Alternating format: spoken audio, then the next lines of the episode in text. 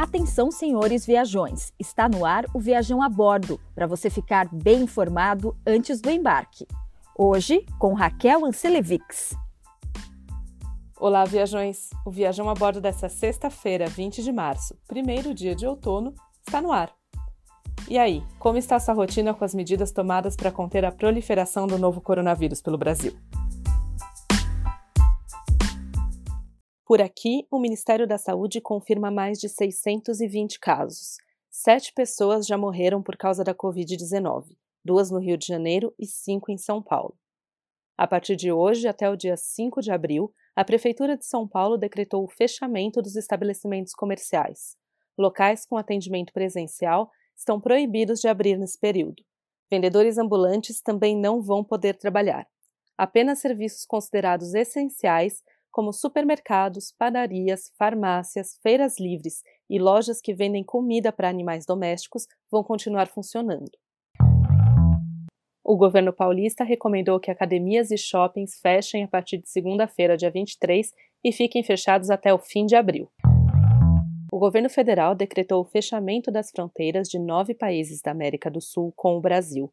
Estão proibidos de entrar aqui no país por via terrestre os estrangeiros que vêm da Venezuela, da Argentina, Bolívia, Colômbia, Guiana, Guiana Francesa, Paraguai, Peru e Suriname.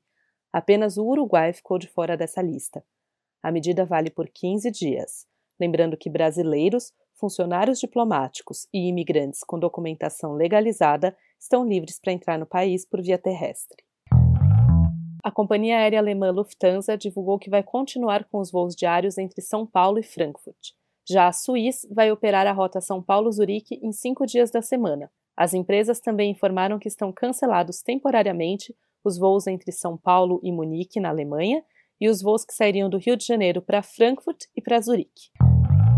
Na Europa, a Itália chegou a registrar a média de uma morte a cada 3,3 minutos entre quarta e quinta-feira.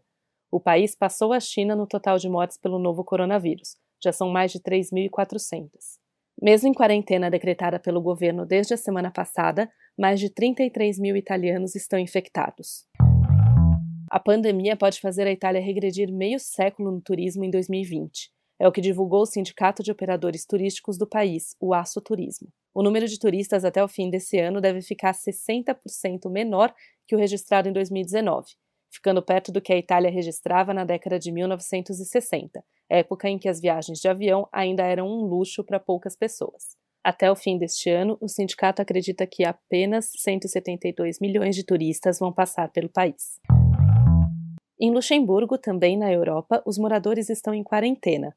O catarinense Cláudio Schoia, que trabalha numa instituição financeira por lá, está tendo que fazer home office. Na quinta-feira eu passei a ficar em casa é, devido a um, um, caso de coronavírus dentro da nossa, do nosso banco. Então agora a gente já está com tudo mais, muito mais restrito. Né? Nós estamos prevendo que aqui nós ficaremos aproximadamente dois meses de quarentena, se tudo der certo. Nós temos 300 e, aproximadamente 340 casos e quatro mortes. Quem sair às ruas de Luxemburgo sem um bom motivo pode pagar uma multa de 140 euros. As fronteiras do país também estão fechadas não tem mais aquela liberdade toda de você ir e vir de um país para o outro aqui. Como a gente fica entre a, a Bélgica, a França e a Alemanha, muita gente vem desses países para cá para trabalhar, porque aqui os salários são melhores, então o pessoal atravessa a fronteira. Essas pessoas estão proibidas de passar para cá e nós estamos proibidos de sair daqui. Nos Estados Unidos, o governo anunciou o fechamento parcial da fronteira com o Canadá.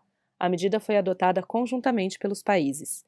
A cidade de Nova York, que registra 2 mil casos da Covid-19, limitou a realização de eventos e o funcionamento de vários estabelecimentos. Bares e restaurantes só podem servir comida para viagem. Teatros e cinemas estão fechados. O Museu de História Natural, um dos principais pontos turísticos de Nova York, fechou essa semana e só deve reabrir dia 3 de abril.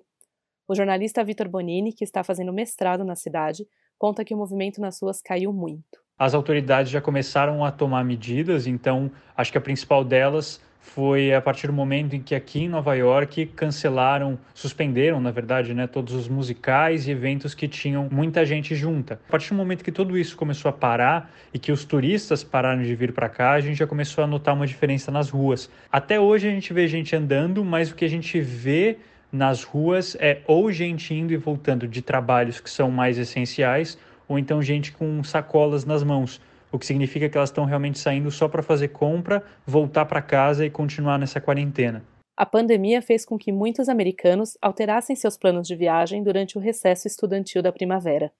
Agora a gente está na semana de Spring Break, então normalmente a gente já não teria aula mesmo, mas assim, todos os meus amigos iam viajar é, para curtir essa semana de folga, ninguém viajou. Em meio a todas as notícias sobre o coronavírus, surgem também iniciativas positivas. A Disney, que anunciou a suspensão de atividades nos parques temáticos e nos restaurantes dos Estados Unidos até o fim do mês, resolveu aumentar a doação para bancos de alimentos nesse período. Foram doados alimentos frescos, refeições prontas e produtos não perecíveis. Aqui no Brasil, a SPCine, empresa de audiovisual ligada à Prefeitura de São Paulo, liberou o acesso gratuito ao seu catálogo de filmes. Clássicos do cinema brasileiro estão disponíveis até o meio de abril. O link da SP Play está na descrição desse episódio. E diversos artistas têm feito shows ao vivo pela internet de dentro das suas casas. Global Citizen e a OMS organizaram shows junto com artistas como Coldplay e Charlie Puth. Aqui no Brasil, começa nesta sexta-feira o festival Música em Casa, também com transmissões pelo Instagram.